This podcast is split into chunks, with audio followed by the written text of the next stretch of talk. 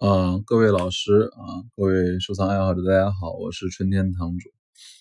然后今天我们要分享的一个话题是，呃，在古玩行里我碰到的富人。嗯，这这个话题其实是是很很泛的一个话题，就是它不仅是针对于古玩行了，而是我真正的觉得就是啊。因为我们经常见到富人嘛，所以这些富人能给我很多关于致富或者说财富的一些理念啊，我想分享给大家。首先就是说，嗯，我基本上服务的应该都是富人嘛，啊，而这部分人群中，当然也有特别，嗯，特别理性客观的，当然有特别多就是粗放豪迈的，但是真正的好的，就是我觉得。真正能成大事的这些富人有两个共同特点。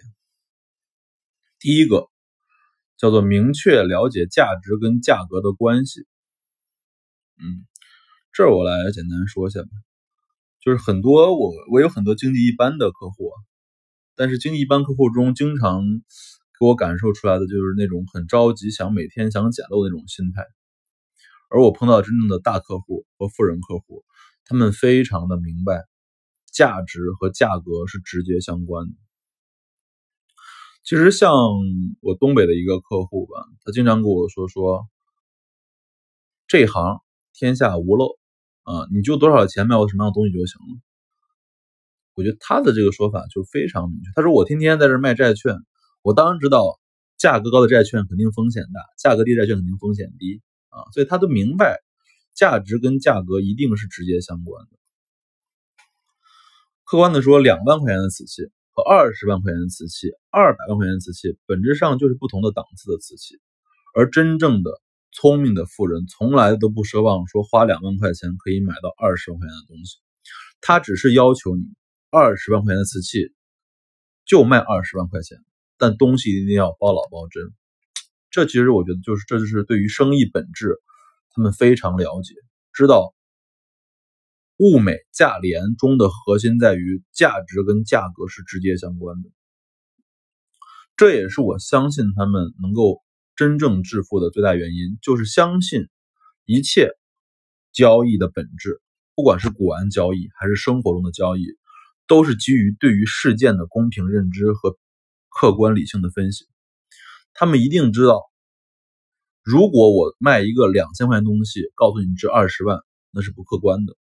我一定也会说，这东西值十五万，我卖他十五万，他觉得这样的生意是可靠的，好吧？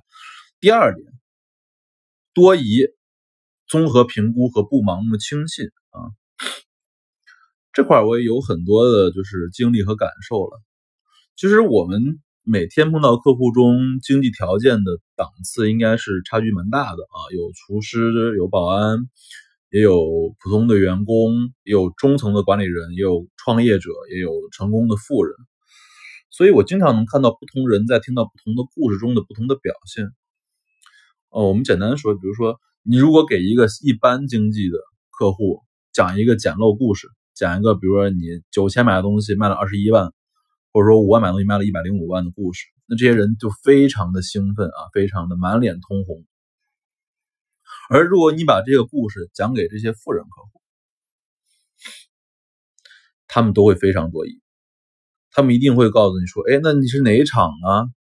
哪次啊？你的当时买什么东西啊？”然后他们自己去查一查，看看你到底是不是真的捡到了这个漏，是不是你说的话是不是真的可信？而且，如果你要真的卖一个富人客户的东西，很多富人都会要求你真的提供各项成本、收据，包括找各个老师、专家去鉴定和求证。所以，我在我看来啊，对于一切的富人客户，或者说叫做经济富裕的客户，我一贯都是实话实说。我多少钱进的？我落锤多少钱？佣金多少钱？运输多少钱？然后我的利润空间是多少钱？我为什么按这个钱卖？都直接说明白，告诉他。让他一次性能掌握所有信息，也方便他求证。所以，在我看来，真正的能够成大事的富人就这两点：第一，非常明白价值和价格，之间的关系是正比的。第二，非常的多疑、客观和理性，从来不盲目的去评估、盲目的轻信别人。